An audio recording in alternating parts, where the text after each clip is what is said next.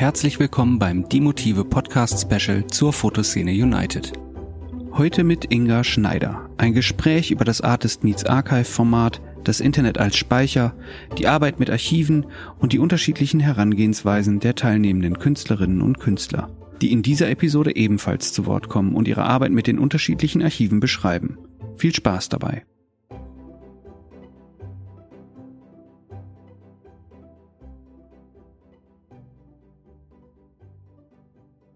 Einen schönen guten Tag zusammen. Heute eine besondere Folge mit Inga Schneider von der Fotoszene und zwar zum Thema Artist Meets Archive. Hallo Inga. Hallo Alex. Magst du uns mal kurz erzählen, was Artist Meets Archive ist? Ja, sehr gerne. Artist Meets Archive ist äh, ein Programm, das die internationale Fotoszene vor jetzt äh, vier Jahren erdacht und konzipiert hat und was ich jetzt in der zweiten Runde schon äh, begleite und äh, umsetzen darf.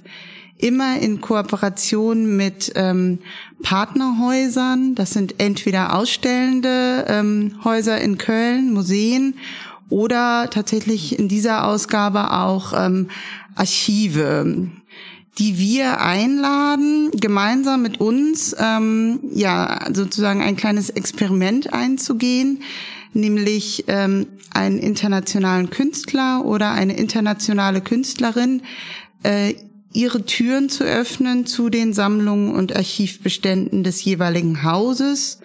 Und da wir als äh, Fotoszene ein Fotografiefestival machen, ähm, fokussieren wir da natürlich auf die fotografischen Bestände des jeweiligen Hauses, des jeweiligen Museums oder des jeweiligen Archivs und äh, geben eigentlich so eine Art carte blanche an die KünstlerInnen. Also sie sind eingeladen, diese Archive äh, zu entdecken, ähm, ja quasi wirklich vor Ort zu recherchieren, im besten Falle vor Ort äh, gemeinsam mit den ähm, ArchivleiterInnen, den Kuratorinnen oder auch mir äh, Fragen nachzugehen, sich Materialien zeigen zu lassen, Türen, Schubladen öffnen zu lassen und da eben ein Thema zu entwickeln, ähm, aus dem raus sie eine Ausstellung konzipieren oder neue Arbeiten entwickeln, die wir dann innerhalb des ähm, Festivals gemeinsam mit den Häusern ausstellen werden. Also das heißt, es entstehen Ausstellungen an entsprechend vielen Orten. Äh, wir haben in der ersten Runde hatten wir sechs KünstlerInnen eingeladen. Das war beispielsweise Erik Kessels dabei, Fiona Tann, Ola Kohlemein, Antje von Wichelin. Und jetzt in dieser Runde äh, arbeiten wir mit fünf Künstlerinnen zusammen. Okay, wo äh, gibt es einen konkreten Unterschied vom ersten zum zweiten Mal? Ähm, konzeptionell äh, sind wir, gehen wir immer noch von dieser Idee aus, von diesem Ansatz aus, ähm, was die teilnehmenden Häuser angeht. So waren wir in der ersten Runde sehr eng ähm, mit den mit den fünf großen Museen in Köln in Kontakt, einfach weil wir wissen oder weil wir auch geahnt haben, dass sich hier sehr viele Schätze, fotografische Bestände verbergen in den Sammlungen, die wiederum auch wieder Archive beherbergen. Also da wird der Begriff dann auch so ein bisschen dehnbar von unserer Seite. Also das Archiv ist ja an sich ein geschlossener Korpus mit äh, vorgegebenen Ordnungsstrukturen, in denen Bildern auch äh, aufbewahrt und archi also eben archiviert werden. Die Sammlung ist da ähm, ja noch mal ein bisschen offener, aber beherbergt eben ja auch oft äh, einzelne Archive und Künstlerinnen-Nachlässe, so dass wir hier äh, genau ein bisschen offener an den Begriff rangegangen sind. Wir haben in der ersten Runde beispielsweise mit dem Museum Ludwig ähm, zu, kooperiert mit dem Museum für angewandte Kunst äh, und haben uns hier eben ähm, haben hier die Künstlerinnen sozusagen in die Sammlung eingeladen. In der zweiten Runde haben wir mehr ähm, ja tatsächliche Archive äh, mit an Bord beispielsweise das äh, Rheinisch-Westfälische Wirtschaftsarchiv, also auch Orte, die an sich keinen Ausstellungsraum haben, was uns dann wiederum zu weiteren Kooperationen veranlasst. Äh, die Künstlerin, die im Rheinisch-Westfälischen Wirtschaftsarchiv recherchiert, wird jetzt im Museum für angewandte Kunst ausgestellt, beispielsweise. Okay. Das Rheinische Bildarchiv Köln ist in beiden Runden dabei, auch das Rautenstrauß-Jost-Museum mit dem historischen Archiv waren beiden Runden ähm, schon Partner und auch sozusagen dann ausstellender Ort. Und in dieser Runde haben wir noch so ein bisschen als Exot das ähm, zentrale Archiv des äh, Deutschen Luft- und Raumfahrtzentrums. Mhm auch mit an Bord. Das ist so ein bisschen ein Unterschied der verschiedenen Runden. Und natürlich haben wir in dieser Ausgabe auch die besonderen Herausforderungen der Pandemie ähm, die uns gerade in dieser Recherchephase wirklich äh, vor Herausforderungen gestellt haben, wie wir das schaffen. Mhm. Und das allein ist eigentlich schon eine große Leistung in dieser Ausgabe, dass wir es geschafft haben, dass alle fünf KünstlerInnen auf eine Art entweder wirklich physisch vor Ort waren, mhm. Köln besucht haben, die Archive besucht haben, oder mit der brasilianischen Künstlerin Rosangela Reno haben wir ihren Assistenten eingeladen, der in Berlin lebt und der sozusagen stellvertretend für sie äh, die Recherche umgesetzt hat und auch zu ah, einem okay. Ausstellungsergebnis. Okay, der war dann vor Ort. Ist.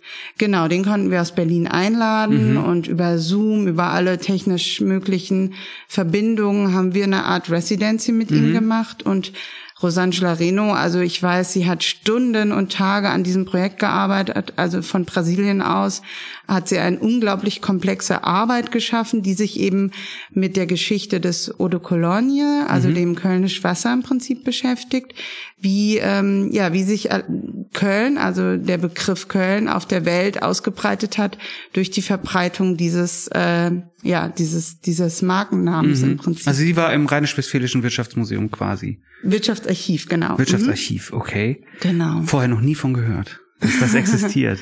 Ja, also das ist auf jeden Fall ein Archiv par excellence. Wir haben über 20 Meter laufendes Archivregal äh, da sozusagen und äh, auch von der ähm, von der Architektur ist es äh, ein sehr beeindruckendes Archiv und ähm, birgt vor allem Unternehmensgeschichten. Ne? Mhm. So beispielsweise auch von Farina und Mühlens, die ja auch den Begriff ähm, ja, das Kölnisch Wasser mhm. mit geprägt haben. Okay. Na, da können wir sie vielleicht ja selber mal zufragen. Genau. Was sie dazu zu sagen hat und was sie da gefunden hat. Diese Frage lässt mich darüber nachdenken, was ich in dem Archiv nicht gefunden habe. Sie spiegelt die traurige Tatsache wider, dass ich nicht die Möglichkeit hatte, nach Köln zu reisen und die Recherche im rheinisch-westfälischen Wirtschaftsarchiv persönlich durchzuführen. Seit Beginn der Corona-Pandemie machte der Unterschied zwischen den Beschränkungen in Europa und Südamerika sowie der endgültige Mangel an Kontrolle über die Pandemie in Brasilien meinen Aufenthalt während des gesamten Jahres 2020 unmöglich. Daher musste ich auf die Hilfe meines sehr guten Freundes Mateus Rocha Pita, ebenfalls brasilianischer Künstler, der jetzt in Berlin lebt, zurückgreifen, um die notwendige Verbindung zwischen meinem Projekt und der Institution herzustellen. Sein Besuch im Rheinisch-Westfälischen Wirtschaftsarchiv erfolgte erst im März dieses Jahres. Die Unmöglichkeit, selbst im Archiv zu recherchieren, war frustrierend, denn ich war auch die Privatperson, die das Archiv kennenlernen und mit der eigenen Intuition in den Regalen suchen wollte. Die gleiche Unmöglichkeit der Recherche veranlasste mich jedoch, meinen Zugang zu dem Projekt zu ändern, um einen anderen Weg zu finden, sich dem Thema zu nähern. Ein Thema, das mich sehr interessierte und von dem ich wusste, dass es eine Menge Dokumente dazu in den Akten gab. Zu Beginn meiner Fernrecherche über das Internet erfuhr ich, dass es seit über 200 Jahren eine Kontroverse über die Urheberschaft der Erfindung des sogenannten Kölnisch Wassers gibt. In Brasilien stellte ich bei der Recherche in verschiedenen Quellen fest, dass heutzutage viele Menschen das Eau de Cologne eher mit einer bestimmten Kategorie von Parfum in Verbindung bringen als mit der Stadt Köln. Außerdem wissen die meisten Menschen nicht, dass es sich bei dem Parfum eigentlich um ein therapeutisches Elixier handelt und sie wissen auch nicht, dass die Verbreitung von Fälschungen dieses Elixiers in der Industrie tatsächlich in der Stadt Köln selbst geboren wurde. Damit ausschlaggebend für die Entscheidung war, das Projekt über die Viralisierung des Eau de Cologne zu entwickeln, war das Wissen, dass es in der Stadt Solingen ein Museum gibt, das der Fälschung gewidmet ist. Dieses Museum zeigte 2012 sogar eine Ausstellung, die den Kampf der Besitzer der Marke Johann Maria Farina gewidmet war, die über 300 Jahre lang mit Fälschungen zu kämpfen hatten. Diese Ausstellung wurde von der Firma Farina gesponsert und stützte sich auf Dokumente, die heute in den Regalen des Rheinisch-Westfälischen Wirtschaftsarchivs lagern. Einer außereuropäischen Künstlerin, die auf der anderen Seite des Atlantiks und südlich des Äquators ansässig ist, schien es mir interessanter, ein Projekt auszuarbeiten, das eine Verbindung herstellt zwischen dem nebulösen Ursprung eines in der Stadt Köln getauften Produkts und den Prozessen der Viralisierung des gleichen Produkts durch die Verbreitung von Fälschungen, Plagiaten, Variationen, Interpretationen, mit anderen Worten, die Auswirkungen einer Industrie des Begehrens auf der ganzen Welt. Es gibt ein Wort, das sehr gut geeignet scheint, die Geschichte der Viralisierung des Eau de Cologne zu bestehen. Kannibalisierung.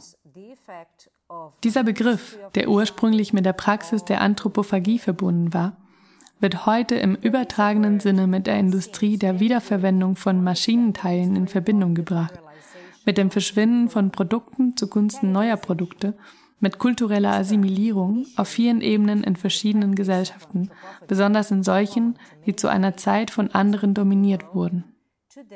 Und warum das alles? Warum meine Besessenheit von Eau de Cologne? Eben wegen eines einzigen Wortes, das im Portugiesischen und in einigen anderen Sprachen lateinischen Ursprungs drei Dinge bezeichnet. Das Wort Colonia, das der lateinische Name der Stadt Köln ist, bedeutet auch Parfum und bezeichnet außerdem ein Land, das einem anderen Staat gehört, meist weit entfernt und in Übersee. Es ist bekannt, dass die Kolonialisierung vor allem im 19. Jahrhundert unter anderem von dem Wunsch einiger europäischer Länder angetrieben wurde, ihren Verbrauchermarkt für Manufakturwaren infolge der industriellen Revolution exponentiell zu erweitern. Die Rache der Kolonien und ehemaligen Kolonien scheint mir die Kannibalisierung des europäischen Eau de Cologne zu sein, weit über die Umwandlung des Parfumnamens in einem Gattungsbegriff hinaus.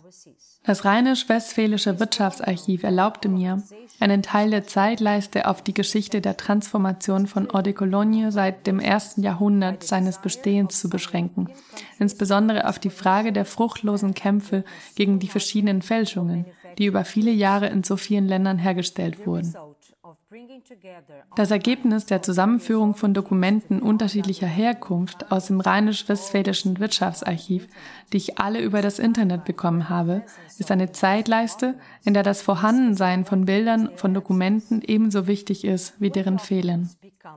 Wenn Dokumente zu Bildern werden und über das Internet zugänglich sind, erlebten wir eine Art Gleichmachereffekt der Informationen, im Guten wie im Schlechten. Historische Archive, Geschichte, Blogs, Parfum, Geschichte innerhalb von Verkaufsseiten, alles zusammen. Das alles wirkt wie eine Aktualisierung des Konzepts des imaginären Museums von André Malraux. Dieser Effekt ist pervers, da er sich scheinbar für immer verfestigt hat forever. Ähm, bei von Kuberta war es so, als ich das gelesen habe, da dachte ich, ha, der war doch schon im letzten Elf Ritz mit diesem Thema. Also John von Kuberta war im Deutschen Zentrum für Luft- und Raumfahrt. Das sind natürlich zwei Dinge, die da zusammenkommen, die sowieso schon mal ein bisschen exotisch sind. So, wenn man die Arbeit von von Kuberta kennt, der sehr outstanding, also für sich eine, eine Arbeitsweise gefunden hat, die immer mit einem leichten Lächeln versehen ist.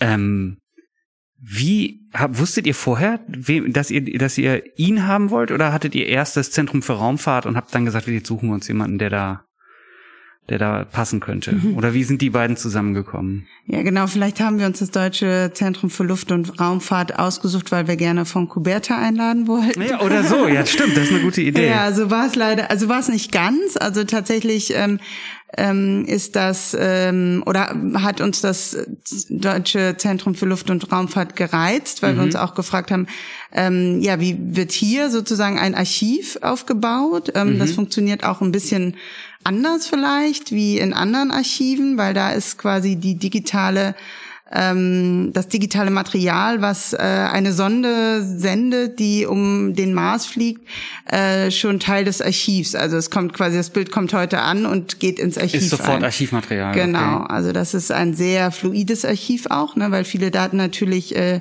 nur digital vorliegen, mhm. weil sie gesendet werden und nicht mehr in Papier gedruckt werden. Aber es gibt auch analoge ähm, Materialien, die sich da befinden, alte Farbdias, Aufnahmen von Kameras äh, im Weltraum. und äh, das hat uns gereizt. Und dann war natürlich äh, von Kuberta ein Künstler, der natürlich auf unserer Liste stand. Mhm. Also wir ähm, bereiten die Einladungen der Künstler in, in dem Sinne vor, dass wir uns von Expertinnen ähm, auch KünstlerInnen empfehlen lassen und nennen lassen und die dann äh, in der Jury-Sitzung gemeinsam mit den mhm. einladenden Häusern auswählen und einladen. Okay.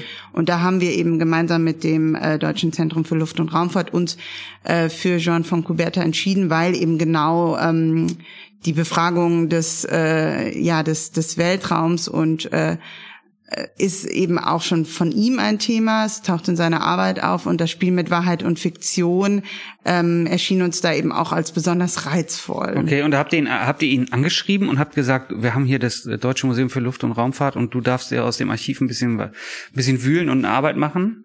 Ja, ganz genau. Hm, okay. Wir haben ihn ähm, anges also wir haben ihn um ein Zoom-Treffen mhm. gebeten mhm. und das erste, was er gemacht hat, hat uns eine Zeitschrift gezeigt, wo ähm, Geo was über den Mars gebracht hat und hat gesagt, ja, ich bin im Thema. Okay. Das würde mich interessieren. Ähm, wann kann ich kommen? okay, krass. Ja, vielleicht äh, fragen wir ihn auch mal, was er gedacht hat, als ihr mit dem Thema zu ihm kamt. Das äh, würde mich auch mal interessieren. I got thrilled ich war begeistert, als ich die Einladung erhielt, mit dem Archiv des Deutschen Zentrums für Luft- und Raumfahrt zusammenzuarbeiten. Vor allem, weil der Weltraum eines meiner Lieblingsthemen ist und sich auch mehrere meiner Projekte damit beschäftigten. 1993 schuf ich eine Serie mit dem Namen Constellations, in der ich eine Parodie der astronomischen Fotografie produzierte. Später machte ich ein weiteres Projekt namens Sputnik, in dem ich die tragische Geschichte eines sowjetischen Kosmonauten verarbeitete, der während der Reise zum Mond im Weltraum verloren ging. Heutzutage richtet sich die öffentliche Aufmerksamkeit auf den Mars, den roten Planeten. Für die meisten Raumfahrtagenturen ist der Mars das nächste Ziel und dieses großartige Abenteuer beflügelt unsere Fantasie. Und nicht nur in Bezug auf die Science Fiction oder unsere Fantasie, sondern weil diese Tatsache uns mit unserer Zukunft konfrontiert. Sie konfrontiert uns mit der Zukunft der Menschheit. In diesem Zusammenhang hat das Deutsche Zentrum für Luft- und Raumfahrt eine hochauflösende Kamera entwickelt, die sich in einer Umlaufbahn um den Mars befindet und täglich übermittelt sie wunderschöne Bilder der Marslandschaften, Fragmente, Kartierungen, alle Details der Oberfläche dieses roten Planeten. Diese Bilder sind sehr inspirierend und ich habe jetzt die Möglichkeit, diese Bilder für mein neues Projekt mit dem Titel Gossen Mars Mission zu verwenden. Gossen ist der Name eines neu geschaffenen Vergnügungsparks in Rio Tinto in Südspanien, der sich ganz der Erforschung des Mars widmet. Es ist der erste Park der Welt, der sich dem Weltraum, der Raumfahrt und der Erforschung dieses Weltraums widmet. Und für einen solchen Park wurde ich beauftragt, an der Werbekampagne mitzuarbeiten, Plakate und Poster und andere Arten von Grafik- und Werbeelementen zu produzieren, für die ich die Bilder aus dem Archiv des Deutschen Zentrums für Luft- und Raumfahrt verwende. Und genau das ist mein Beitrag zum Programm Artist Meets Archive. Ähm, Im Rautenstrauch-Jost-Museum äh, habt ihr eine Künstlerin, Jasmine Heitzabach, habe ich das richtig ausgesprochen? Äh, was ist das Rautenstrauch-Jost-Museum? Was findet man dort, wenn man dort ins Archiv geht? Das Rautenstrauch-Just-Museum in Köln ist ähm, auch das Museum der Kulturen der Welt, mhm. also ein ethnologisches Museum, das äh, natürlich neben dem historischen Fotoarchiv auch ähm, viele Objekte beherbergt. Mhm. Ähm, äh, und ähm, ja ein sehr, sag ich mal, modernes Museum ist für die Ethnologie, also sehr familienfreundliches Museum auch. Es gibt ähm, unterschiedliche Kulturräume, die man da besuchen kann. Ähm, sehr vermittelnd äh, gedacht, dass wir quasi die äh, Kulturräume kennenlernen können, die Historien. Das ist ähm, sozusagen ja das Museum, wie wie man es als Besucher erlebt. Und äh, das historische Fotoarchiv hat natürlich auch noch mal einen ganz besonderen äh, Verantwortung, weil wir es besteht aus ähm, Sammlungen, die beispielsweise Wilhelm Joost nach Köln gebracht hat, also sozusagen die äh, reisenden ähm, Missionare, Kolonialistinnen Und äh, dieses Material äh, birgt eben auch eine besondere Verantwortung, also in dem Zeigen oder eben auch nicht zeigen und der Frage danach, wie, wie dieses, wem dieses Material gehört, also das ähm, Blatt oder das Papier, äh, hat ja wurde mitgebracht, wurde dem Museum übergeben, aber die abgebildeten darauf äh, sind ja sozusagen auch Bildeigentümer. Also mhm. da gibt es eben einen großen Diskurs, der sich darüber aufspannt. Ähm, ja, gehört uns das, was hier im Museum ist, oder gehört es, gibt es andere Eigentümer, eben die Frage auch der Rückgaben, mhm. die gerade allerorts ähm, oder eben beispielsweise auch in Berlin ähm, verfolgt wird, die beschäftigt natürlich auch das Rautenstrauch-Just-Museum. Mhm. Die Benin-Bronzen werden jetzt zurückgegeben, habe ich gehört. Ja.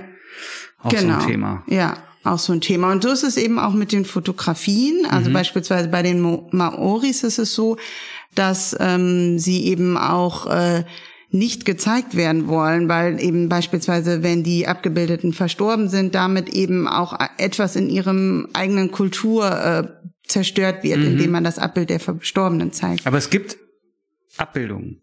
Genau, es gibt Abbildungen. Und es gibt auch, auch Abbildungen in, in diesem. Museum von also von Maoris. Ja, genau. Mhm. Okay, äh, hat die Künstlerin damit gearbeitet? Äh, in dem Falle, soweit ich weiß, hat sie im Prinzip mit dem ganzen Bildbestand gearbeitet. Okay, wow. Aber wir werden in der Ausstellung von Jasmin Al-Zabak kein kein Bild sehen. Also Aha, sie hat was sich werden ja, wir denn sehen? wir werden ähm, Kisten sehen, Archivkisten, mhm. die sie selber auch bei ihrem Besuch hier in Köln im Zwischendepot äh, gesehen hat, die vor allem ähm, ja den Blick wiederum abschirmen, mhm. also die das Bewahren der Arbeiten demonstrieren, aber eben die Arbeiten an sich nicht. Also sie okay. ähm, hat eine Toninstallation gemacht, aber das wird sie, kann sie am besten wahrscheinlich auch äh, Selber erzählen, erklären. ja. Es sind in der Ausstellung im Rauchenstrauch-Jöst-Museum keine Fotografien zu sehen, weil wir uns äh, vor allem mit dem Kernbestand der Fotosammlung beschäftigt haben. Und der Kernbestand der Fotosammlung stammt aus der Kolonialzeit. Das heißt aus einem Kontext von Gewalt und ungleichen Machtverhältnissen. Nicht alle Fotografien zeigen explizit Gewalt, sind aber äh, in Kontexten von, von Gewalt und diesen ungleichen Machtverhältnissen aufgenommen worden und sind deshalb viele von ihnen sind äh, oder habe ich zumindest als gewaltvoll empfunden. Die Frage ist natürlich, wie geht man mit solchen Fotografien um? Wir haben uns mit dieser Frage mit einer Gruppe von Aktivisten und Künstlern und Theoretikern aus Köln auseinandergesetzt und hatten alle verschiedene Meinungen darüber.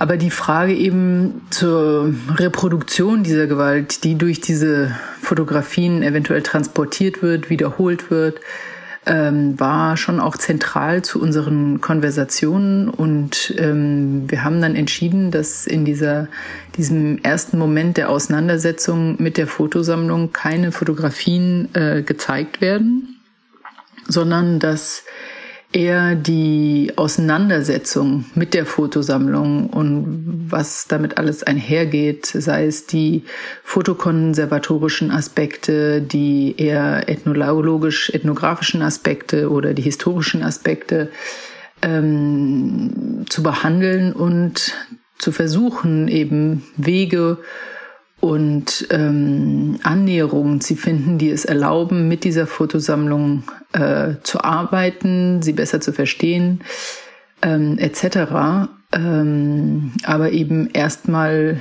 äh, einen anderen Zugang zu, zu finden, nicht nur visuell. Und in vielen Gesprächen mit Museumsangestellten, Fotorestauratoren, die sich äh, um die Sammlung des Rauchenstrauch-Just-Museums äh, gekümmert haben und Ethnologen wie auch Provenienz, äh, einer Provenienzforscherin, habe ich sozusagen eine Ethnographie der Fotosammlung äh, vorgenommen und eben auch im Austausch mit der mit der Gruppe, mit der wir uns über die die Fotosammlung ähm, unterhalten und äh, mit der Fotosammlung auseinandergesetzt haben, haben wir eben diese verschiedenen Positionen gesammelt, die dann in ein Skript verwandelt wurden und wiederum aufgenommen wurden. Aber selbst diese Tonaufnahmen werden sozusagen wie Archivmaterial benutzt, was auch schon einen Prozess des Zerfalls ähm, begonnen hat. Anstatt Fotografien sieht man äh, drei Crates. Ähm, das heißt, es sind Holzkisten, die speziell gebaut wurden, um die Archivboxen, die die Fotosammlung beinhalten, zu beherbergen. Diese Crates, die sind normalerweise in einem Außendepot in einem Vorort von Köln gelagert. Und ich habe entschlossen, diese Crates eben in das Museum zu transportieren, um zumindest ein, eine Referenz äh, der Fotosammlung sichtbar zu machen. Man sieht also diese geöffneten Holzboxen und man sieht die darin gelagerten Archivboxen mit den Etiketten und bekommt allerhand Informationen eben über was wie gelagert wird und kann trotzdem die Fotografien selbst nicht sehen. Wenn man sich allerdings den Boxen nähert, also den, diesen, diesen Holz, großen Holzkisten, ähm, dann äh, kann man, wenn man sich an den richtigen Ort bewegt, ähm, Stimmen hören, die sich über diese Fotosammlung äh, unterhalten. Was auch dabei ist, ist das Deutsche Tanzarchiv, das ja hier mit im Haus sitzt. Also wir sitzen gerade im Mediapark und hier im Haus sitzt auch das Deutsche Tanzarchiv und dort hat die Künstlerin Anna Orlowska sich im Archiv umgesehen. Möchtest du dazu mal was sagen? Ja, genau, sehr gerne. Also da würde ich dann sozusagen die Idee auch des Nichtzeigens nochmal aufnehmen. Ähm, Anna Oboska wurde auch von uns gemeinsam mit Thomas Thorausch, dem ähm, Archiv, ähm, ja, dem Museums- und Archivleiter sozusagen ausgewählt und Anna Orłowska bringt eigentlich eine ähm, Herangehensweise mit, die sich vor allem mit Architektur, mit Räumen beschäftigt, mit Gebäuden und eben gar nicht so stark mit dem Menschen ähm, im Bild. Und genau das ähm, hat sie hier auch eine ganze Zeit lang beschäftigt. Wie geht sie mit dieser Einladung in ein Tanzmuseum um, wo eben gerade der Anspruch oder der, ja, die Fotografie auch darum bemüht ist, ähm, Bewegungen zu zeigen, indem sie sie zwar auf das Blatt fixiert, aber es geht ja immer wieder um den tanzenden Körper, den sich bewegenden Körper. Und ähm, ja, da war Anna Woski irgendwann so mutig zu sagen, sie eliminiert diesen Körper. Also sie interessiert eigentlich viel mehr das, den, der Stillstand mhm. im Tanz und das, was bleibt, wenn der ähm, Tänzer, die Tänzerin nicht drauf ist. Also die Architektur, die Kulisse, die Bühne. Okay womit wir eben hier auch eine gewisse ja, äh, Verweigerung des Zeigens haben. Okay, aber ist Fotografie nicht im, in Bezug auf Bewegung sowieso schon Stillstand genug? Also die Herausforderung bei der Tanzfotografie besteht wahrscheinlich auch immer genau darin, aber diese Dynamik auch einzufangen. Mhm.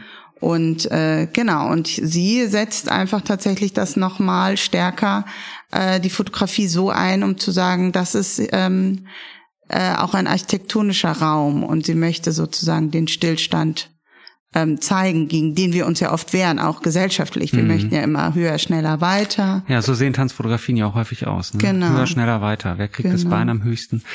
Ähm, Die offene aber, Verschlusszeit. Ja, ja, genau. Und äh, dann ist es ja so, dass bei Tanzfotografie auch die Räumlichkeit immer so eine bestimmte Rolle spielt. Also wo ist Körper, wo bewegt sich Körper? Aber im besten Fall fragen wir Anna sowieso mal, was sie äh, sich dazu gedacht hat, ähm, als sie äh, ins Tanzarchiv eingeladen wurde und äh, die Idee, dann die Idee entwickelt hat, den Körper zu eliminieren. Ich bin nicht nur den Körper losgeworden. Ich habe auch keine Bilder ausgewählt, die nur den Körper repräsentieren. Tanz ist körperliche Arbeit der Körper des Tänzers ist einem nicht enden wollenden Trainingsprogramm unterworfen, um ihn darauf vorzubereiten, die gewünschte Bewegung auszuführen, zu produzieren, die mühelos, luftig, anmutig aufschwingen sein soll. Ein Ideal der Schönheit. Trotz der innovativen Ansätze von Generationen von Tänzern und Künstlern ist diese romantische Vision nach wie vor die populärste. Auf den ersten Blick bestätigt der Inhalt des Kölner Archivs dieses Bild. Es war eine Herausforderung, Fotografien zu finden, die dieses ererbte Ideal nicht verstärken.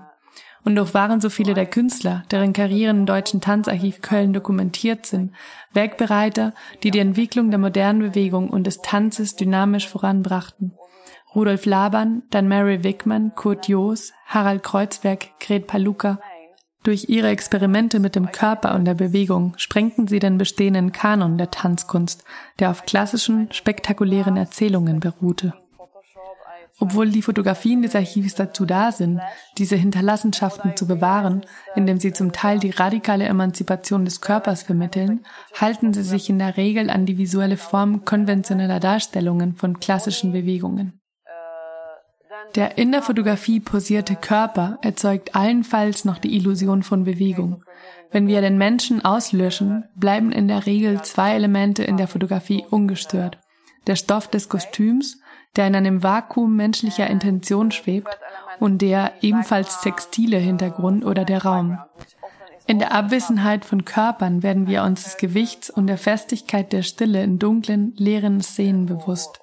Stufen, Vorhänge und Wände treten in den Vordergrund. Masken hängen in einer Leere.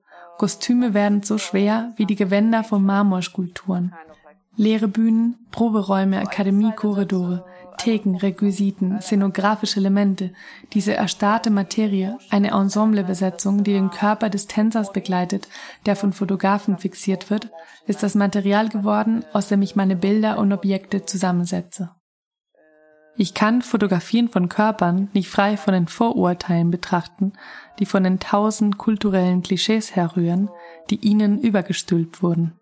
Um den Körper, besonders den schönen und agilen, rankt sich eine Statik von Assoziationen.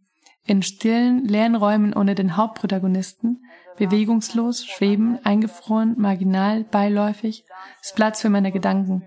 Und einer der Gedanken war, dass Tänzerinnen sich ihres Körpers sehr bewusst sind, aber während sie performen oder tanzen, sehen sie sich nicht selbst. Das ist, mehr oder weniger, die Haltung, mit der ich den Objekten entgegentrete. Ähm, nun gibt es ja auch noch Philipp Goldbach, der im Rheinischen Bildarchiv äh, unterwegs war, wenn man das so sagen möchte. Der ist, äh, ist aber ein Künstler aus Köln, glaube ich sogar. Das heißt, der hatte den kürzesten, kürzesten An Anfahrtsweg ins Archiv. Ja, das stimmt, genau. Der hatte auch eine sehr intensive ähm, Recherchezeit sozusagen okay. gehabt, weil er einfach das Projekt natürlich kontinuierlich auch begleiten konnte. Äh, und er hat sich eben auch für eine sehr ortsspezifische äh, Umsetzung dieser Einladung entschieden. Ähm, ja, er hat äh, den ähm, Umzug des Rheinischen Bildarchivs begleitet, der ja hier von der Kattenburg in den Eifelwald zieht und äh, innerhalb dieses Umzuges einen kompletten Umlagerungsprozess auch ähm, begleitet. Ähm, im Prinzip wurde das Ganze positiv, wie aber auch das Negativarchiv aus den alten Kartons umgelagert in neue mhm. konservatorische Kisten und Kartons. Jedes Bild, jedes Negativ wurde in einer Arbeitsstrecke einmal gesäubert und quasi für die nächste äh, Ewigkeitsstufe in neue ähm, Kisten umgelagert. Wobei eben die äußere Hülle, also die schwarzen Archivkartons, die die Mitarbeiter im Prinzip auch jahrelang begleitet haben in ihrem Arbeitsumfeld, die wurden frei und die wurden dem Künstler übergeben. Ah, okay, die, nur die Kartons. Nur die Kartons, aber das äh, ist ein wahnsinniges Volumen. Also wir sprechen über circa 4000 schwarze Archivkartons. Mhm. Damit haben wir ähm, ja 20 laufende Meter in einer Breite von ja 50 Zentimeter auf, äh, auf der Burg Lede in Bonn installiert. Also da geht schon um mhm. sehr großes Volumen. Aber war das dann schon im Rahmen von Artist Meets Archive? Ja, okay. Genau. Also das hat schon früher stattgefunden. Ja. Also wir haben wir haben diese Auslagerung der Archivkartons jetzt. Also Philipp Goldbach hat es jetzt seit einem Jahr fotografisch begleitet. Mhm. Ähm, seine Arbeit heißt ja Image Cycle, also auch der der Bilderzyklus ähm, ist sozusagen zu einem Jahreszeitenzyklus geworden. Mhm. Also wir haben vom Herbst über den Winter, über den Frühling jetzt ähm, ja sozusagen den Verfallsprozess der Archivkartons im Außenraum ähm, begleitet. Also Philipp Goldbach hat es dokumentiert und sicher kann er das auch noch mal am besten schildern. Die Auseinandersetzung mit dem Rheinischen Bildarchiv hat den Charakter eines künstlerischen Experiments. Die Versuchsanordnung und die verwendeten Elemente standen früh fest, aber der Verlauf und der Ausgang waren offen und bewusst nicht kalkulierbar angelegt. Ich habe das Archiv unter den besonderen Umständen seines Umzugs in ein neues Gebäude über ein Jahr lang begleitet. Dabei habe ich versucht, gewissermaßen parallel und in Analogie zum Archiv zu arbeiten, versucht bestimmte Funktionen und Prozesse des Archivs zu imitieren, wie durch einen verzerrten Spiegel. Ich habe mir einen Dokumentationsauftrag selbst erteilt, was ja eine Funktion des Rheinischen Bildarchivs ist, und fotografisch festgehalten, was passiert. Zum einen bei der Vorbereitung des Umzugs in den Kölner Archivräumen, wo eine Restauratorinnengemeinschaft bis in den letzten Herbst an der Reinigung und Umverpackung der historischen Fotografien gearbeitet hat. Und ich habe dokumentiert, was im Anschluss dann daran passiert ist. Bei dieser zweiten Etappe dem Nach- oder Weiterleben des Archivs habe ich mich aber vom Ort des Rheinischen Bildarchivs gelöst und mir mit Mitteln aus dem Archiv ein eigenes Archiv aufgebaut, das dann ebenfalls dokumentiert wurde. Normalerweise nimmt ein Archiv ja auf, es verwahrt und pflegt seine Objekte und macht sie zugänglich, aber es gibt kein Material heraus, es sei denn Kopien. Das war hier etwas anders, denn durch den Umzug konnte ich 4000 alte Archivkartons aus den 1920er bis 70er Jahren erhalten, die die Restauratorinnen ausgemustert hatten. Das war das alte sogenannte Positivarchiv. Aus dieser nun leeren Archivhülle habe ich mir ein eigenes Archiv gebaut und es in einem verlandeten Teich des Parks von Burglede in der Nähe von Bonn für ein halbes Jahr installiert. Als eine 22 Meter lange Wand den Ausschuss aus dem Archiv zu übernehmen und ihn räumlich zu verlagern, zu reinstallieren und dann wieder fotografisch zu dokumentieren, ist, wenn man so will, meine künstlerische Reaktion und mein Kommentar auf die Situation des Umzugs und den Bewahrungsauftrag, der ja ein sehr langfristiger und darum eben auch etwas heikler, vielleicht sogar unmöglicher Auftrag ist. Tatsächlich ist allerdings mit den Archivkartons im Burgpark sehr lange nichts passiert. Sie waren tatsächlich sehr witterungsresistent. Dann schneite es im Januar plötzlich ziemlich heftig und wurde danach sehr regnerisch, sodass die alte Teichmulde zum ersten Mal seit Jahren voll mit Wasser lief und die Installation eingestürzt ist. Das war tatsächlich nicht geplant und unvorhersehbar und dennoch genau das, worum es ging nämlich die Transformation des Archivs durch die Zeit zum Thema zu machen, indem ich eher meine Arbeit aussetze. Beide Teile, die Fotos der Restauratorin im Archiv, von denen man nur die Hände sieht, und die Fotografien der sich in der Natur verändern und schließlich zerfallenen Installationen kommen nun in einer Mittelformat-Dia-Projektion zusammen und vermischen sich dort, unabhängig von der Chronologie der Ereignisse. So dass tatsächlich unklar ist, ob sie real sind oder vielleicht eine Art Traum oder Halluzination der Restauratorin darstellen. Jetzt habe ich natürlich noch eine ganz allgemeine Frage zu dem Thema Archiv. Ähm, du hattest selber in unserem kurzen Vorgespräch gesagt, du hast mal ein, äh, eine Arbeit dazu gemacht, beziehungsweise einen Text zum Thema Archive geschrieben. Kannst du einmal sagen, womit du dich da beschäftigt hast?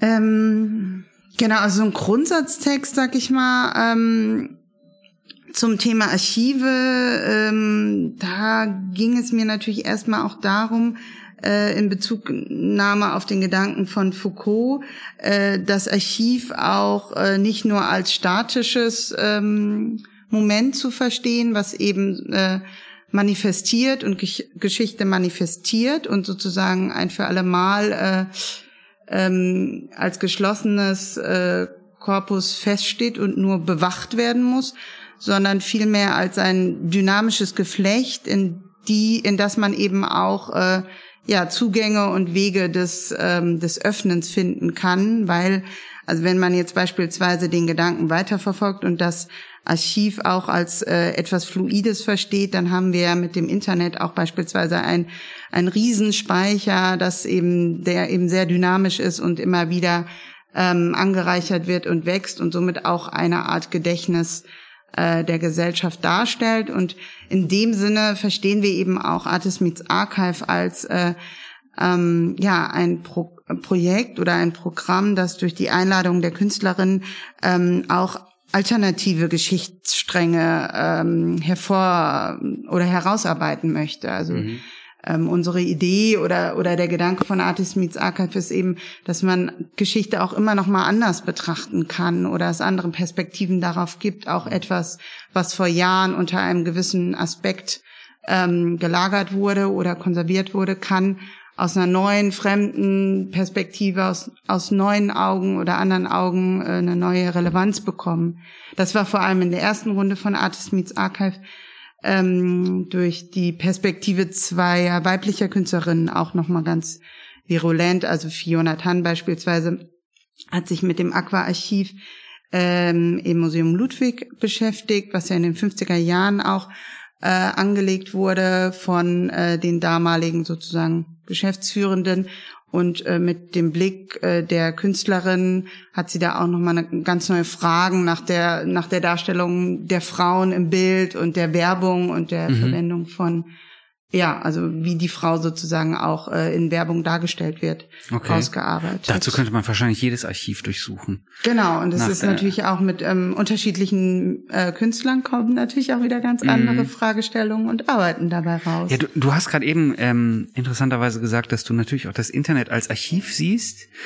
Ähm, aber wie unterscheiden sich denn das Internet, als wenn man das als Archivbox sieht, weil zu einem zu einem äh, Archiv, wie wir das jetzt hier besprochen haben, zum Beispiel das Deutsche Tanzarchiv, was ja zum Teil ein analoges Archiv ist, was in irgendeinem Raum verortet ist und in einer Kiste stattfindet, meinetwegen.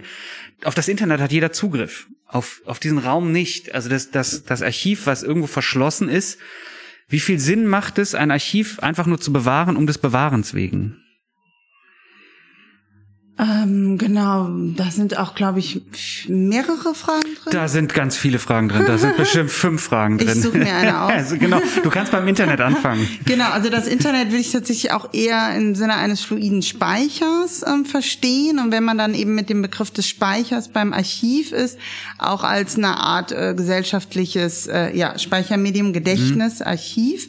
Und äh, das Tanzarchiv, äh, wie es hier tatsächlich im Depot, also im Keller lagert, mhm. wie man es sich klassischerweise vorstellt, mit diesen Metallschränken, ähm, die man aufmacht mhm. und physisch etwas rausholt, besteht aber ja auch ähm, auch aus digitalen Daten. Also deswegen mhm. denke ich, sind die digitalen äh, Speichermedien auch analog zu ähm, den haptischen Dokumenten zu sehen. Okay. Also im Prinzip ist der Auftrag ja äh, oder äh, speichern Archive Daten und äh, da stehen sie ja gerade jetzt auch vor vielen Herausforderungen, die immer wieder zu migrieren und die digitalen Daten in, auf die verschiedenen neuen Speicherträger mhm. zu äh, migrieren, um sie eben auch äh, länger und ähm, ja, für lange äh, aufbewahren zu können. Und da ist eben das Mikrofisch oder das gedruckte Bild äh, ein Medium wie, wie das digitale Bild oder die okay. digitale Information auch. Und da sind wir auch wieder sehr äh, okay, aber dann würde ich tatsächlich sogar sagen, dass ich das Internet, äh, das Internet, was auch immer das ist, das ist ein großer Begriff mhm. eigentlich, wenn man genau drüber nachdenkt, das Internet, so wie wir das kennen, auf das wir Zugriff haben, nicht als Archiv. Also da ist die, die Idee des Gedächtnisses natürlich äh, naheliegend, weil wir darauf zugreifen können. Und das Archiv ähm, war für mich immer etwas total Verschlossenes. Wenn ich das, wenn ich von einem Archiv oder von einer Sammlung gelesen oder gehört habe, dachte ich immer, ja, die existiert, aber die existiert nur, weil man es mir da, weil man es mir gesagt hat. Ich kann da, ich kann nicht hingehen und sagen, ich gucke mir das jetzt alles an und äh, der Aufwand ist auch sehr groß. Aber genau das ist ja äh, möglich. Also wir als BürgerInnen haben die Möglichkeit, Archive zu besuchen, uns Materialien vorlegen zu lassen. Ähm, natürlich sind die äh, Zugänge nicht ganz so einfach, wie wenn wir am privaten Rechner mhm. sitzen und was eintippen. Auf der anderen Seite ähm, gibt es ja auch Anstrengungen von Archiven, genau diese Zugänge breiter möglich zu machen. Mhm. Also es gibt beispielsweise das kulturelle Erbe, was ähm, für Kölner Archive einen Großteil der digitalisierten Bilder auch ähm, zugänglich macht. Oder unsere Künstlerin aus Brasilien, Rosangela Reno, sagte mal, ein Vorteil der Pandemie ist aber zumindest, dass ganz viele Archive jetzt äh, ihre ähm, digitalen mhm. Daten öffnen. Mhm. Also wir haben schon die Möglichkeit, äh, auch von unserem Rechner zu Hause sozusagen Zugriffe zu bekommen. Genau, wichtig ist, manchmal ist natürlich die Hürde größer. Wir müssen uns anmelden, wir müssen den Kontext nennen, in dem wir quasi auch zugreifen wollen. Wir wissen nicht genau, was alles da ist, was wir noch nicht äh, ähm, auf der ersten Oberfläche finden können, sozusagen.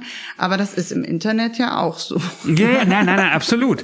Ähm, ich ich probierte, habe das nur versucht zu verstehen, weil ich, wenn man jetzt wieder auf Artist Meets Archive selber zurückkommt, dann war das für mich sowas, ja wow, da dürfen, da dürfen jetzt zum Beispiel fünf Künstler oder Künstlerinnen dürfen in, einfach in so ein das ist natürlich auch so ein bisschen aufgeladen, ne? Die dürfen in so ein Archiv eintauchen und wursteln dann rum und kommen am Ende raus und sagen, haha, das habe ich daraus gemacht. Ähm, dass das natürlich nicht ganz so ist, ist, ist schon klar. Ähm, für mich hatte das, dieses Wort Archiv nur immer so, so was Verschlossenes. Also es war für mich verschlossen. Ja, wahrscheinlich könnte ich jetzt zum Beispiel einfach runter, die sitzen ja auch hier im Haus, ne, runter zu Thomas Thorausch gehen und sagen, ich würde mir gerne euer Archiv durchschauen. Würde das gehen? Ja, da würde Thomas Thorasch bestimmt sagen, fragen, ob man, ob ihr dafür nicht einen Termin ausmachen wollt und was genau du da sehen möchtest, weil eben tatsächlich ähm, und dann ist es eben schwierig, was gibt's denn da zu sehen? Ja, ich weiß ja ne? vorher nicht, was ich sehe. Genau, ja. mhm. Also die Carte Blanche, äh, die wir, die ich am Anfang angesprochen habe, die hat einfach sehr, sehr viel damit zu tun, dass man bereit ist, vieles zu zeigen, äh, von dem diejenigen gar nicht wissen, dass sie es suchen. Mhm. Aber manchmal ist es eben auch so, dass die KünstlerInnen auch ihr Thema mitbringen und es einfach eine, eine Tiefe gibt, sozusagen, Okay. äh, die sie dadurch erreichen können. Und aber auch dann nimmt man wieder einen Abzweig. Also es gibt ein Bild, auf dem man etwas findet und dann fragt man, habt ihr noch mehr davon? Und dann geht's noch mal mehr in die Richtung. Okay. Es ist eigentlich so eine Klicktiefe wie im Internet, die man aber eben analog Ja. auch äh, durchaus erreichen kann. Und hier eben mit wirklich dem ähm, dem Angebot der offenen Türen und äh, auch dem Angebot, keine Zensur auf das zu legen, was sozusagen äh, ver verwertet wird. Also das, was dann als Ausstellung oder als Intervention gezeigt wird, das äh, sollte ja möglichst auch ähm, dem Künstler der, oder der Künstler, also dem Künstler oder der Künstlerin überlassen werden. Mhm. Äh, glaubst du, dass hat sowas sonst schon mal irgendwo in ähnlicher Form stattgefunden, dass Künstler Archive äh, äh, zur Verfügung gestellt bekommen haben, um daraus etwas zu erarbeiten?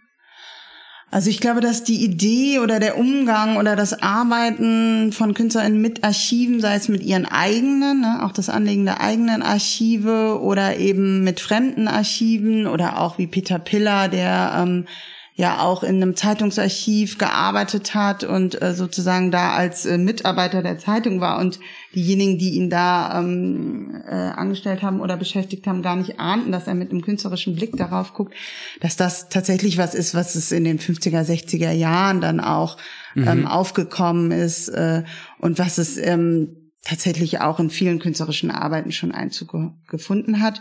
Aber ähm, die Art des Programms, die wir hier entworfen haben oder entwickelt haben, habe ich jetzt so auch noch nicht ähm, vergleichend Ja. gesehen. Also wurde bis jetzt noch nie so präsentiert, würde ich das äh, vorsichtig sagen. ne? Es war das erste Mal, dass ich davon gehört habe, 2018, glaube ich. Ähm, dachte ich, wie interessant. Also was für eine interessante Idee, da einfach zu sagen, so Leute, hier habt ihr das Archiv, macht mal was. Äh, ist schon äh, auf einer einer Art mutig und auf einer Art äh, auch total naheliegend eigentlich. Also es ist jetzt ja, das ist ja irgendwie, dass da noch keiner vorher auf die Idee gekommen ist, hat mich eher überrascht, würde ich sagen. Ja, also man braucht halt, wie gesagt, auch die Partner, die dann eben offen sind Mhm. und mutig und auch Interesse haben an dem ähm, Blick äh, von außen, der sozusagen ja dann ähm, mit Einzug nimmt. Und äh, es war ja die Idee von Heide Häusler, ähm, die einfach gesagt hat, wir haben hier so viele fotografische Bestände, Schätze, diverse ähm, ja, Häuser, Museen, Archive, die es einfach auch zu zeigen gibt. Also das ist auch so ein so ein Alleinstellungsmerkmal oder so ein Fr- Pfrund auch von Köln, ähm, Mhm. in diese Archive zu gucken. Und natürlich ist äh, liegt es nahe, da internationale Künstlerinnen einzuladen, Ja. die wirklich den den fremden Blick oder den anderen Blick auch mitbringen. Ja, die auch keine, keine Connection jetzt direkt zu dieser Stadt haben, sondern die tatsächlich einfach nur mit dem arbeiten, was sie da sehen. Ne? Genau, also bei der israelischen Künstlerin war das ja so, dass sie auch kein Deutsch sprach und im Stadtmuseum ähm, eingeladen war und da auch wirklich ähm, erstmal nur auf das Bild beschränkt mhm. war oder eben das Visuelle und da, das war auch, also jeder, der die, die, den Text dazu gelesen hat, hätte es vielleicht anders interpretiert. Ja, Aber so wurde es eine sehr persönliche, teilweise sogar biografische Auseinandersetzung bei ihr. Ja, da kann man mal sehen, wie universell dann Bilder doch am Ende wieder mhm. sind. Selbst wenn man sie nicht versteht, versteht man sie schneller als eine fremde Sprache. Mhm. Oder man liest sie nochmal anders, genau. was sozusagen ja auch eine Les Lesweise ist und sozusagen ja, ja, auch der, eine neue Narration. Ja, Fotografie aufmacht. funktioniert ja auch immer in diesem Kontextualisieren. Ne? Das heißt, in dem Moment, wo man wo, wo es eine Zuschreibung zu einem Bild gibt, Genau. ändert sich der Bildinhalt plötzlich und man, und man versteht, also das Verstehen sage ich jetzt in Anführungszeichen, ne? man versteht plötzlich, wie das Bild, was, was es sagen will oder auch immer, also die Geschichte darin. Aber wenn man diesen Kontext nicht hat, dann bringt man den eigenen Kontext halt immer mit. Und das ist äh, echt interessant. Also dann ist es vielleicht sogar viel, viel schlauer, noch nur Leute von außen zu holen, die im besten Falle den Kontext nicht direkt verstehen, in dem Dinge äh, stattgefunden haben, sondern den selber mitbringen. Also alles in allem, ich finde das eine gute Sache. das ja. darf man ja auch mal sagen. Ja, äh, ich bin auch immer gespannt, was dabei rauskommt. Ja, absolut. Meinst du, das sollte man, sollte öfters passieren, dass äh, Archive wirklich auch für Künstler geöffnet werden? Also du hast es ja eben auch schon angesprochen, äh, momentan, also momentan ist auch ein sehr langer Begriff. Äh, in den letzten Jahren hört man ja immer wieder davon gehört, dass viele Institutionen die Archive nicht nur digitalisiert haben, sondern auch zugänglich gemacht haben. So, also das sind von großen Redaktionen über Museen, die alle ihre Bestände digitalisieren und auch zugänglich machen. Ne? Das letzte, was mir jetzt einfällt, war, dass ich mir den Bestand des MKG in Hamburg, in Hamburg angehört. Da habe ich auch mit Esther Röth drüber gesprochen und nicht verstanden, dass die sie nicht nur die Glasplatten zeigen, also die negative quasi, sondern auch das Positiv und das habe ich nicht gesehen. Und sie hat, sie, ich habe ihr gesagt, äh, aber wieso? Das ist ja das Original quasi. Aber ähm, ich äh, habe dann gedacht, okay, aber ich will ja auch das Positiv sehen. Sagt sie, ja, dann hättest du nur einen weiterklicken müssen, dann wäre das, das habe ich nicht gesehen. Das war ein bisschen unangenehm. also es gibt schon, äh, äh, es wird schon viel geöffnet. Mhm, und, genau, also sie sind ja per se nicht geschlossen, wollte ich nochmal sagen. Ja, genau, das hattest du eben auch schon gesagt. Ne? Per se, das wirkt nur, also es wirkt mhm. auf mich so. Ich mhm. weiß nicht, wie das mit den Leuten ist, die hier zuhören. Auf mich wirken Archive oder Sammlungen immer da traut man sich nicht so hin. Mhm. Es ist ja immer schon so eine Barriere, in ein Museum zu gehen, für viele auch. Aber dann dort quasi zu sagen, ich würde mir gerne mal eure Sammlung angucken, wann wäre das denn möglich? Äh, da muss man ganz offiziell sagen, ja, man kann auch einfach fragen. Man kann fragen, aber natürlich muss man auch verstehen, dass das jetzt sozusagen nicht ähm, äh, nichts eben auch nicht per se offenes ist, weil wir natürlich da A mit sensiblem Material mhm. zu tun haben, aber B auch einfach mit ähm, Material, was eben gewisse Konditionen braucht, um eben in dieser ähm, Form auch zu, zu erhalten. Also mhm. sei es eben vor Licht zu schützen oder eben gewisse klimatische Bedingungen, die eben ja auch aufrechterhalten mhm. werden müssen. Also es hat natürlich schon gewisse Zugangs ähm, Beschränkungen, aber genau, die sind ja, die, die sind ja nachvollziehbar mhm. und auch äh, plausibel, so dass man eben mit diesen ähm, Zugangsbeschränkungen arbeiten kann, um an das Motiv oder auch an die Kontexte zu kommen, unter denen entschieden wurde, dass dieses Material in Einzug nimmt in das Archiv. Okay, dann habe ich noch eine Frage. Das Archiv, das Archiv, wenn man das jetzt als das Archiv nimmt, ist, sollte das Archiv mehr zugänglich gemacht werden im Allgemeinen oder glaubst du eher, dass das Archiv mehr dafür gedacht ist, dass es nur bewahrt? Also nur sammeln oder sammeln und zeigen? Also beim Sammeln und Zeigen sind wir natürlich eben äh, bei den Aufträgen der Museen und nicht mhm. eben unbedingt des Archivs. Ähm, ich, da kann ich nicht äh, entweder oder mit antworten. Also ich Hast finde, du eine Tendenz, würde ich mal sagen. Hast du eine Tendenz? Also ich finde das Artist Meets Archive Programm eine gute Antwort darauf. Ja, okay. Das, ist, das hast du sehr diplomatisch gelöst. Und da gebe ich dir ja auch recht. Ja, das ist eigentlich genau der Ansatz, auf den ich hinaus wollte. Ne? Also ja, die Archive sind da, ja, sie sollen sammeln, aber im besten Falle findet man dann genau diesen Weg, sie auch zugänglich zu machen. Genau, und auch dafür wieder Kontexte zu schaffen. Ne? Also Perfekt, auch du hast eine doofe Frage sehr gut beantwortet. dafür werde ich bezahlt. Ne? äh, ja, viel, viel mehr bleibt mir nicht zu sagen. Ähm, es ist jetzt auch schon gut Zeit vergangen. Ich äh, bedanke mich bei dir, Inga, und ähm, wünsche dir noch einen schönen Tag. Ja, vielen Dank. Dir auch, Alex.